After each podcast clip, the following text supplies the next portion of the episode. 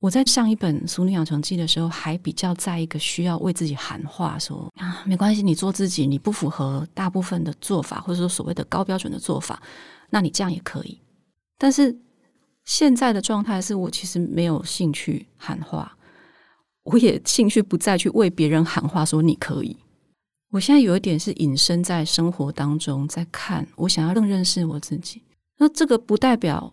我一直都是自在的。有些人会对我有一些错误的投射，或者说过于美化的投射，以为我就是一个很自在、很知道我要干嘛的。没有，我在生活中很多的彷徨跟困惑，或者是极为悲伤，或拿自己没办法的地方的。可是那个都是我。我在此刻没有办法理解我是什么，但我接受它。我觉得这个就是爱了。它不是一个在当下就让我觉得很滋养、很什么，但就是我一直有跟我自己在一起。我不是把这个命交出去，奉献给我的伴侣啦，奉献给我的家人，或是我的工作，或是任何人觉得非常之重要的价值观，没有啊。我没有想要管那个，我只是陪自己生活一下，这样。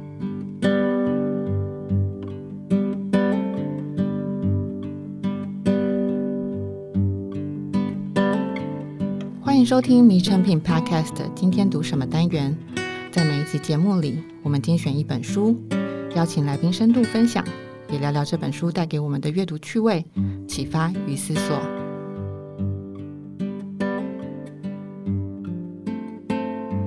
大家好，我是写过九个故事、遍路一千两百公里四国徒步记的小欧。今天很高兴来到《迷成品 Podcast》，来当这一集的节目主持人。我们经常在讲说，人生胜利组可能觉得他会是一个事业有成，呃，赚很多钱的一个人。但是随着年纪越来越增长，渐渐发现，哎，其实真正的人生胜利组好像是一个可以自在过日子的人。那我过往呢，可能是借由灵魂写作的探索，或者是壮游的旅行，来让自己更加自在。可是实际上，我有时候会觉得，哎，这样的方式好像有一点太出世的，或者是非日常。不过在二零一六年的时候，我在书店看到了一本书，感觉好像给了我们一个比较日常的选择，日常的自在感。那本书的书名叫做《熟女养成记》，不是熟女，是熟女的。看到那本书的时候，我就非常开心，就把这个书带回家，而且瞬间就跟这个作者的想法有了一个自我的认同，觉得啊、非常好，我也要自认为自己是淑女。所以呢，今天非常开心，就是我们的《淑女养成记》的这位作者呢，他又推出了新书《俗女日常》，也要来跟我们分享一下这本新书的一些创作的过程和故事。那我们先欢迎《俗女养成记》《俗女日常》的作者江娥。米成品的听众好，我是江娥，非常开心跟作者本人见面了。我今天也是一个书迷的心情看到本人。对，那其实我知道可以接到这个通告的时候，我一直在思考说，哎，我要问他什么问题？然后我就要想要回到二零一六年的瞬间，因为我那时候在那个书店里面看到这本书的时候，其实觉得哇哦，就是这个书名好酷。然后再看到的最开始就介绍说，它是一个十大建设时代成长的女子这样子，听起来好老哦。如果数学好的人会知道大概是多少，对不对？对，对，那所以那个时候我就想说，哎，天哪，哎，跟我是同一个世代的人呢。后来我还去办公室问现在的年轻少女们知不知道十大建设是什么？结果呢，他们大部分知道，说小学好像有课本还有吗？好像还有哎，哦，那就好。所以我还蛮想知道说，因为今天可以看到本人，所以我还蛮想知道说，当年那个“熟女”这个词。他决定的瞬间是一个什么样的情况？因为后来《淑女养成记》也拍成电视剧嘛，然后很多更多的女性知道这样的一个名词。对，而且听说最近大陆连这个连续剧也非常的红，是影响了我们现在这个世代的呃四十岁左右，或者是往上往下拉一点的那样那些世代的女性。所以可以告诉我们“淑女”这个词，这个伟大的名词是怎么出现的吗？这个要感谢上一本书的编辑连翠墨小姐，她就神来一笔的想到了这一个词，然后她提起来的时候，我也觉得哇，真的很棒诶，因为她跟熟女有一个谐音，但是我们在意象上面的想象是不同的，俗跟熟。对，那好像就很容易引起注意力。啊，之后我也去定义“俗”这一个字，回到那个文言上面，本来的对它的定义是“俗”是一种通俗、常见的、普遍的。虽然说是俗女哦，书里面其实不管是上一本或是这一本，都可以看到一些，它并不是那么符合主流的思想或是抉择。从前呢？可能大部分的人都会认为说，只要你没有办法去符合那个很主流的抉择，一定是你有问题，可能是你不够努力，或者是什么的。但是，当我们把视角抽离的远一点去看，会发现其实每个人身上都有这一个状况，它是一个通俗常见的状况。俗女这一个名词，因此就有了一个更为。说深厚嘛，就是它背后其实还是有一些意涵，不是只是在表面上看起来说这是一个成不了熟女的状态而已。在背后，他讲的是一个，就每一个人都有他自己的样子，这是一个普遍的、寻常的，我们要去接受的状态。嗯，因为在那本书上，其实江儿是在台南的家里长大嘛，就是在里面讲了很多南部生活的情形这样子。那我是一个从小到大在在北部长大的人，嗯，然后所以就会觉得哇，你写的那个地方的接近土地的感觉更真实。因为我们家就是一直在都市里面，然后那种靠近土地的感觉没有那么浓厚，所以在那边觉得哇，就是那本书感觉非常的亲切，而且我觉得有一个非常。高度的理解，就是你讲到那个自然乖跟用力乖的那个差别，对，因为呃，我觉得可以到理解到那个层面的时候，其实是有一个很深刻的共鸣，就会想说啊，对我那个以前从小到大的努力都是用力得来的，然后去符合大家想象的呃一个好孩子、好女孩的一个形象，可是实际上呢？很多事情我根本不是不是那样的想象，然后根本也不是见得会那样认同，可是会照着那样的方式去做。对，那在《淑女养成记》当中，其实写到了蛮多成长的过程的故事嘛。那在新书《熟女日常》里面，其实已经讲到，就是你现在的生活的各个面向的部分。那可以先聊一下这本书跟大家分享的故事大概是哪些面向呢？嗯，它虽然说你如果从目录去看的话，我们有分成几集，比如说厌世集，或者是食善吃东西，或者是肉身啊，去 SPA 啦、按摩啦，或是放空啦、旅行啦这些。那事实上啊，这些文章绝大多数都是来自我之前写的一个专栏，它叫做《俗女日常》。那它真的就是从行住坐卧、食衣住行里面呢，我去。捡拾一些当下有话可以讲的小故事，然后把它写出来，拿去交稿。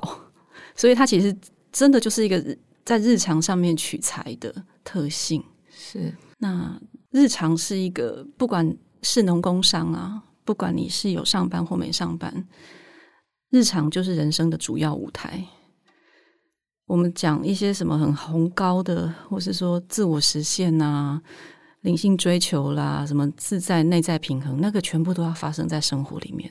确实是。对，那生活当中一旦感受到有一些挤压，那个挤压有时候是好事哦，是会让你觉得好兴奋哦。嗯，就是我忽然趁了这个机会，我有的发展什么或获得什么，或是相反的，我因为这个机会我失去什么或得不到什么，那个我都觉得像是一种挤压。你跟生活之间发生了关系，那这种关系发生的时候。我就会特别感受到那个我的存在，没有这个挤压的时候，会觉得大社会的小螺丝钉啦，或是说一条大河当中的一滴水，就不会特别觉得有这个我。但是当那个挤压出来的时候，会觉得那个我很明显，我想的跟别人不同，或是我感到快乐的点跟别人不同，那些东西我就会把它捡起来写下来。我在书里面印象特别深刻的是关于你谈到吃这件事情的一些段落，对，因为一开始的最初，然后你这边写到说你是一个不会。为了美食餐厅去排队的人，那些饕客会让你感觉到有一种孤独感，可能可能跟他们不太一样。可是后面就在讲到说，你为了好好吃一碗饭的这个中间这个烹调的过程啊，讲究的那个过程，所以我就在想说，哎，那这样子到底是一个讲究吃的人呢，还是不是讲究吃的人呢？我就其实那时候我是这样的疑惑，因为而且你有讲到菜要不要加糖这件事情，因为我自己住在基隆，然后常常在分享基隆的美食，然后大家就觉得说，哦，你应该是一个，就是你可以推荐很多美食，但其实我是一个儿童口味，就只要东西甜甜的，我就觉得很好吃，所以我都觉得这件事情我好我好羞愧，不太敢跟大家分享。那你去台南玩有开心吗？开心，超开心的。对啊，所以我还我还蛮想，就是听你亲口说说看，就是。煮一碗饭的这种过程，对你来讲，你在自己的那种感受，就你问这个反差，我觉得好聪明哦。我曾经有个朋友呢，质疑我说：“你才不是不稀罕食物呢，你根本就超挑嘴的，你对什么都计较到一个很离谱的程度，才不是不享受美食。”他说这样其实是对的啦，就是如果说要一餐饭让我觉得吃到非常之畅快，那很多细节必须要到位。但是那些细节要拿去强求餐厅，或是强求我的友人们，是不切实际的。我不想要这样做。但是当我自己在家里煮我想吃的饭的时候，那就一切都在我的掌控之下。这个也是这一两年来才会做的事，因为在更早之，可能在更早三四年之前，我都还很深刻的被营养的观念给捆绑的，是。一餐当中应该要吃多少比例的蛋白质啊、脂肪啊，然后淀粉的来源应当是什么不同的颜色？是的，对，对我其实曾经相当认真的在做这些事，但就我也不知道发生什么事，我就这一两年不太想管这个。那之前好忍耐哦，因为都不敢吃白米饭啊，它变成过街老鼠，有一阵子大家都说它太精致了，可是白米饭其实给我很大的支持跟安慰。现在既然开始要吃白米饭了，我就决定我要吃最好的白米饭。哦，我其实吃不多嘛，那我就是把这个白米饭的品质完全控制到我非常之称心如意的情况。你也可以把它放大到生活中的所有事情。嗯，所以不管你把它放大到人的关系，或者是工作，或种种的，没有一件是很容易可以全盘按照自己心意掌控的。但就是把它放在饭上面，它是一个做得到的事情。所以，你刚刚讲到一点，我就觉得白米饭真的很可怜呢。以前我们小时候长大的过程，当然不是说你要多吃点饭，殊不知在几十年后，大家就觉得哦要减糖，就糖类的东西比较少。不理那些人了，我是能吃多少饭呢？哦，对啊，我的意思是说，一个人能吃，对对对，你能一餐吃八碗吗？不可能吗？不可能，嗯，是。对，哎，确实也是，哎，就是反正想吃就尽量吃，嗯，而且每次去日本的时候都好喜欢吃他们的米啊，所以 日本的米真的很好吃。但是台湾现在米完全不输日本，是东部的有一些米，不，不一定是东部的，哦，真的吗？就是其实你从北到南，它有各个不同的品。我讲到这我很热情，对，因为他在书上其实有介绍好几款米，对，对，所以有兴趣的朋友可以就是读 读一下他的那那他的推荐几款的精选米。从桃园呐，啊，然后其实苗栗这些都有人种米，一直到台。台中，然后西罗、云林呐、苗栗下来，台南，当然花东这就不用讲，是是是是是，就有各种不同的品种米。然后你也可以去尝同样一种米款，它在东部种，以及它在西部种，它在不同的小农的手上种出来是不同。像我最近，我是不是太热情？不会不会，我最近就在 试高雄一四七，它有芋头的香味。我同事有推这一款呢，对，然后我家里的我家里现在有两个不同的农夫种出来的高雄一四七，都是从台东来的。同一款这个米，可是不同的地方种，不同的农夫，不同的土地，但都在台东啦。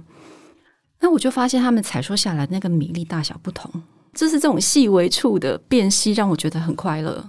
这个其实是非常奢侈的事，欸，诶，对啊，就是我要刚好那天没工作，很闲，然后我没有经济的焦虑。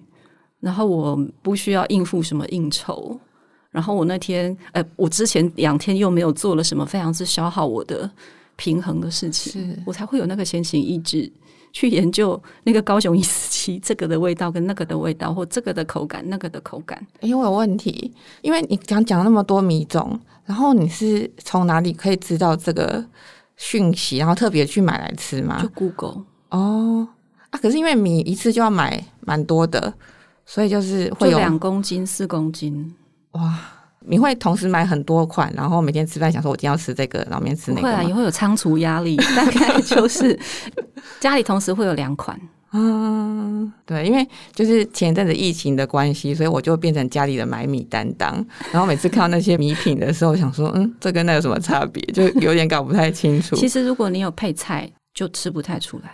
哦，就是要独自的品尝那个刚煮出来的米的那个感觉。对，所以其实这个是很孤僻的人做的事情。不会啊，我觉得你分享出来这件事超实用的，大家可以就是直接选的是你推荐的这个米款，可以来试试看。对啊，但就是他如果不是在一个孤独的状态，我其实是会享受有人跟我一起稀里哗啦的吃饭，然后也许就拌上麻婆豆腐或拌上什么东西，他根本就会掩完全掩盖掉那个米。但是那没有关系，因为当时。人生难得有知己，在这种愉快同伴的相伴下，白米饭就不是一件事情了。所以现在有固定的米友嘛，就是一起吃饭的好朋友的组合嘛，或者这件事情是有人可以跟你一起对话的，说，哎，这个米比较好吃，或者是大家可以在这方面有一些新的讯息。大概跟我比较熟的人会知道，我讲起白米饭会蛮开心，但它不会是主要的话题。因为我有更多有趣的话题可以讲，真的。书上还有另外一件事情也是引起我高度的共鸣，就是你有讲到，因为你可能是住在淡水嘛，是在书上面看到的。那是之前我后来搬去北投，哦，对，只是我写稿的那个状态下都是在淡水。对，因为我自己也是住在基隆，然后通勤的人，所以都会希望选择任何的那个生活的需要，可以在基隆完成最好。所以看到你那个就是看医生那个环节的时候，我就觉得特别有感觉。当然会在就是在。地方的资源可能就是就是这些，你只能就是去选择那个部分，你可能不会到大城市里面去做这些消费这样子。嗯、对啊，那现在在北投也会有一个在北投的自己的生活圈嘛？对，就是会有点像地富林这样，你走不出某一个区域，有一个结界哦。对，如果像今天要来到这个地方。录音，我就觉得哦，这个是很远，这是进城哦。对对对，这是一件事情。嗯、我我为了进到进城，早上还有认真的煮了一锅饭。我觉得我要把自己喂嘛。对对对，不是仪式感，是要把自己喂到很营养，是不是食物本身的营养，是在精神上感受到营养。哦，对，这真的是很重要。因为我也觉得，哎，以前我如果要。就是要来台北，就是一件事，尽、嗯、管那件事多小，它就是一件事。一件事，你得好好的穿衣服，然后吃饱，然后去那个地方。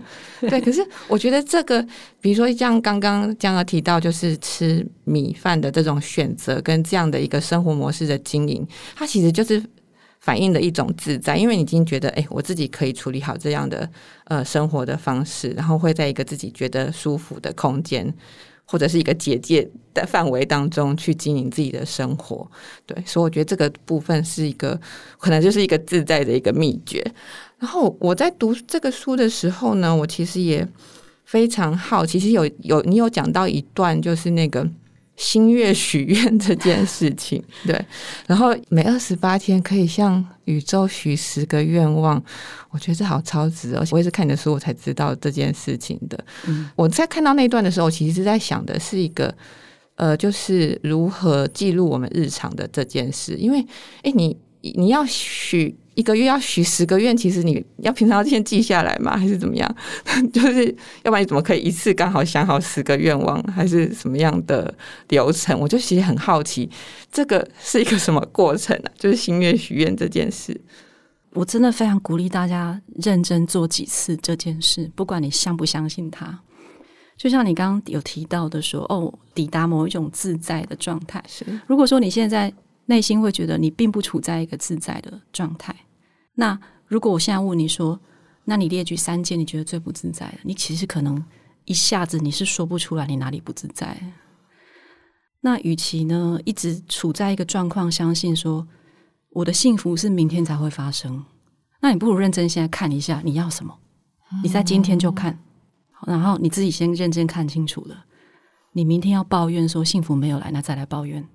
所以我觉得。你如果可以说出我想要什么，那表示你是从内由外的去想了你的生活。现在你拥有什么？你站在什么处境？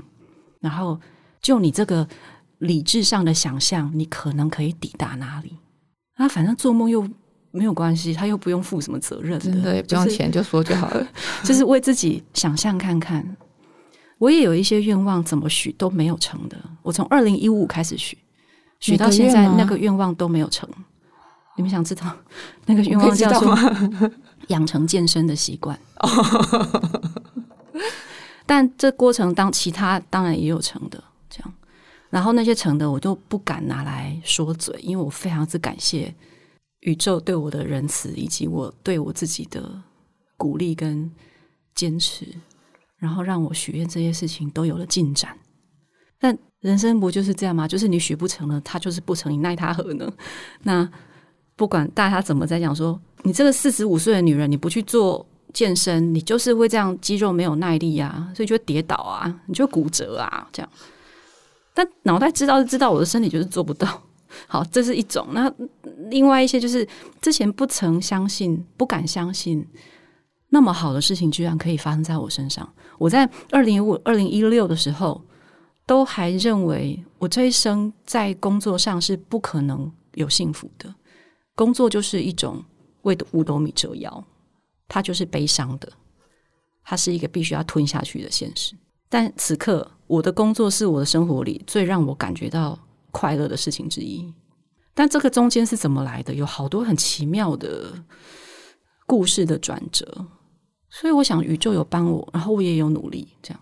嗯，因为这样感觉就是我们还可以期待江鹅的下一本书，因为有很多宇宙就是的一些神奇力量，大家应该会很好奇，没有瞬间不知道帮了哪个编辑最高的感觉。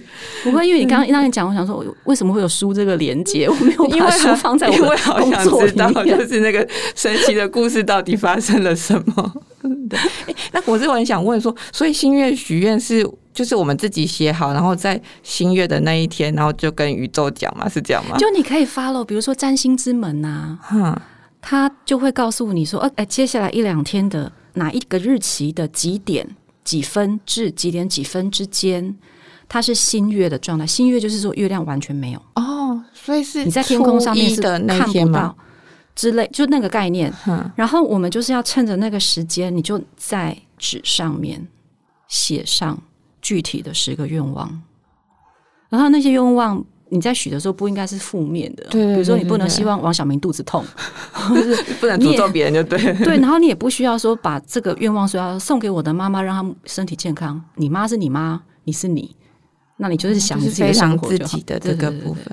哎，我觉得其实呃，新月许愿虽然我们有一点就有点开玩笑的期待，可是我觉得他这边有一个很重要的重点，就是说他其实在许愿之前是有个过程，是检视自己，是你知道你要什么，然后你知道你需要的东西是什么，你现在欠缺的东西是什么，然后再去跟老天爷祈求嘛。对，而且在这祈求的过程，就是一般人也可能也会知道说，哦，这个是可能会实现的，这个可能是某个关节呃锁住了，所以现在无法。出现，所以其实这个过程是在跟自己的一个对话。嗯，他其实我觉得他的前提是在这个地方。那人有了自知之明之后的后续，可能就会比较坦然的，就是面对这个世界。我觉我我自己的理解是这样子啊。所以在香港在书中当中，其实有讲到一段，就是对爱自己这个词的一个，大家可以去看那个书上的评语。那我自己是在想说，因为爱自己有的时候有一种据点王的感觉，或者是一个符咒给你贴下去，哈，反正你爱自己，然后后面就可以都可以不用讲了之类的。我只是在想说，在目前的这个时代，想要自在的生活，其实有的时候能懂得如何做自己，可能会是一个更重要的部分。可是做自己可能需要很多跟自己的一个对话，跟一个沟通，然后把自己的。日常有一个品味的那个过程，对，所以因为我觉得在江鹅的书中，其实写的蛮多。我觉得你把那个日常的精华淬炼的非常好，而且你淬炼出来之后，也给予了我们很多的明灯。因为你知道你在书上有一句话，就是解救了我很多时候。那句话就是说，如果你放过自己，全世界就会来帮你。我每次在要用力乖的时候，我都会直念这句话，说好，我要放过自己。我我的时候像昨天吧，昨天我就是因为身体有点不太舒服，可是很多工作还没有弄完，然后我就一直默念这一句话，然后想说好，我现在去看电视，然后就瞬间可以让自己好过一点。其实也你也不是自己没有准备，只是你觉得好像永远不够，对，所以呃，我觉得如何把这个平常的那种日常的一些点淬炼起来，你有没有什么秘诀可以跟大家分享一下？秘诀要讲很久，我先回到爱自己。这边来说，它会变成句点王，是因为爱这个动词太难定义。然后一般人听到你讲这三个字的时候，他脑袋没有办法具体的呈现出他可以执行的动作有哪些，而且的确是没有标准的 SOP 的。确实，先厘清一件事情是：爱自己不是喜欢自己，喜欢自己可能很难，但你可以接受自己，就接受自己如是，然后你跟这一个自己相处。我最近三集以来呢，我自己有发展出一个一句精神喊话，会对自己讲。就是我叫我自己要做个有爱心的饲主。我其实已经没有猫了，然后没有猫之后，我在生活上对于自己的打理呢，忽然变得鲜明起来。因为之前猫是重点，我可以软烂，我可以忧郁，我可以怎么样，但是我不能不喂猫，不帮它捞大便，不帮它喂药，所以它成为我一个生活的纪律。但是没有猫之后，我对自己的懒散可以去到非常过分。那。有一次，反正也是三级的。有一次，因为是这个懒散，让我自己处在一个精神跟身体都非常之萎靡的情况。我觉得不行，不能再这样下去。所以我呢，我就拿出一些爱心去照顾我这个身体。我就真的起来煮了一锅饭，煎了蛋，然后弄一些像样东西给自己吃。然后我才突然想到说，对，我又前阵子我又忘记要这样照顾自己了。嗯。有时候我身边有时候也会有一些朋友精神上比较不好的时候，就说好啦，你要悲伤没关系，那至少你要做个有爱心的饲主。所以观念也就是这样，饲主就是你不可能去教育你的小狗或小猫变成我们说 什么很上进，或者我们在做人的时候要求的那种标准。我们会接受那个小狗或小猫如他所示的那个状态，是，然后想办法跟他周旋，让你开心，他也开心。那对待自己的方式也是这样啊。我们对于自己都是需要认识的。有时候在接受自己之前，我们需要认识自己或理解自己。然后这件事情不是你想就会懂。你今天以为自己是这样，明天未必是那样。你会改了另外一种观点。但其实每个观点都是自己。如果你真的是一个有爱心的饲主，那其实是会给自己时间的。你要去摸一只猫的性子，你也可能要摸半年、摸一年嘛。那更何况是人这么复杂的。我在上一本《俗女养成记》的时候，还比较在一个需要为自己喊话，说啊，没关系，你做自己，你不符合大部分的做法，或者说所谓的高标准的做法，那你这样也可以。但是现在的状态是我其实没有兴趣喊话，我也兴趣不再去为别人喊话，说你可以。我现在有一点是隐身在生活当中，在看，我想要更认识我自己。那这个不代表我一直都是自在的。有些人会对我有一些错误的投射，或者说过于美化的投射，以为我就是一个很自在、很知道我要干嘛的。没有，我在生活中很多的彷徨跟困惑，或者是极为悲伤，或拿自己没办法的地方的。可是那个都是我，我在此刻没有办法理解我是什么，但我接受它。我觉得这个就是爱了。它不是一个在当下就让我觉得很滋养、很什么，但就是我一直有跟我自己在一起。我不是把这个命交出去，奉献给我的伴侣啦，奉献给我的家人，或是我的工作，或是任何人觉得非常之重要的价值观，没有啊。我没有想要管那个，我只是陪自己生活一下，这样。对，所以你要讲爱自己的话，它不会通往什么非常辉煌，或是很制式的说，它看起来光鲜亮丽，就是漂亮的这种。某一些杂志，或者说他拍出来这些形象照，嗯，因为每一个人他把自己爱好了，出来的那个模样一定是不一样的。真的，他的这个路径一定不同，然后他抵达的位置一定不同。嗯，而且我觉得就是要让自己保持自在，它应该是一个永恒的状态，而不是说哦，我今天自在好了，就会一直自在下去。它会是一直在你的生活当中不断要跟自己对话，然后去呃了解，然后去体会，然后去共感的一个不断的一个过程。因为我后来在那个一些节目当中有听到这样的开始研究人类图了，哦、那这个 这个契机是呃是怎么来的呢？一开始真的是好奇，我觉得他的语言很新奇，然后就被他吸引了。我那个时候的想法其实是很傲慢的，我觉得我只要多研究他一点，我就能够戳破这个谎言。哦，原本是这样想的。对，所以其实我非常之认真的去研究他，是以我从前所有在考试做研究的那种态度我就是整个投入，我想要弄懂，我觉得我只要弄懂，可以放下这件事情，他就结案了。姑且不论他到底是不是骗人，但是他所提供的那一些逻辑性的工具，对于我的自我觉察很有帮助。是啊，因此我就一路的 多学一点，也就对自己多觉察一点，然后直到现在都还是这样子。我觉得他对我来说是个很有用的工具。因为之前我是听说有固定开放一些时间，让大家可以请你帮忙解盘，是这样吗？还是说，哦，对，他现在是我的正业哦。我刚刚讲的那个工作让我很快乐，其实是这个不是写作哦，是吗？我是完全的误会。写作是一个，我不把它认定为可以拿来维生的工作，确实是，它是我的乐趣。嗯，那我可以问，因为人类图啊，就是我觉得有点难，是说它是要配着书去看那个。通道嘛，或什么之类的，还是它就是算，就有一个生成的年份去算进去，然后就会开始出现那个通道的部分。那个逻辑有点像类似占星，但它不是只有使用天体的影响元素，它也把我们生理里面的机制一起放进去。所以你看到人类图是一个有人的形状的，对对对对，大三角形，然后里面有一些几何块状的。然后那些几何块状里面有数字，那些所有的数字都是一个能量的特性。然后通道跟通道之间就是相连的那些数字，所以他其实是试图用一个逻辑性的语言去拆解一个人他身体当中躯体包括意识这中间的能量的相对关系。嗯，然后这个工具是用来帮助我们自己觉察。我们自己体内有一个很真实的本来的面目，应该是长怎样？就是人并不是只有此刻理智认为的这一个很聪明的自己而已。那所以，其实人类图是用来观察自己，会比用来评断他人准很多。哦，你刚刚有提到说，因为它变成你的工作之后，嗯，会是你觉得现在生活中很愉快的一个部分，所以。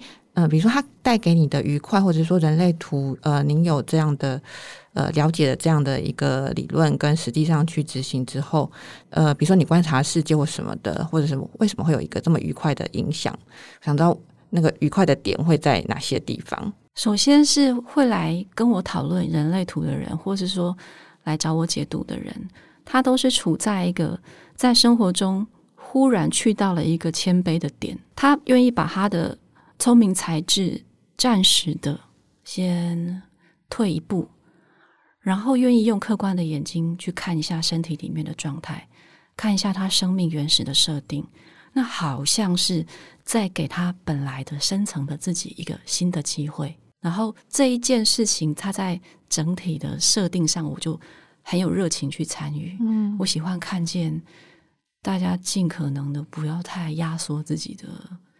本来的样子，哇！因为我很少人会跟我说啊，我现在做这个工作，我真的很喜欢，然后不知道给我快乐的全员，所以我实在觉得，哎，如果就是说，呃，一个跟自己对话的过程，然后最后找到一个自己觉得，哦，我每天做这件事情，我觉得很快乐，嗯，我觉得那真的是一个，这是一种人生的幸福。对，我觉得很幸福。对啊，我觉得真的是太好了，以后我也要去排队算一下。对，不然大家有兴趣的朋友们可以就是下询，就是江儿的呃 SNS，可以跟他算算人类图这样子。好，那我们今天的节目就到这里，邀请大家到诚品书店全台门市及诚品线上网站。来找找我们今天江儿在时报出版的《淑女日常》，以及大块文化出版的《淑女养成记》。那朋友们，如果喜欢今天的节目，请在收听平台给我们五颗星或推荐给朋友。谢谢大家的收听，也谢谢今天的来宾江儿。我们下次见，谢谢谢谢，拜拜。拜拜。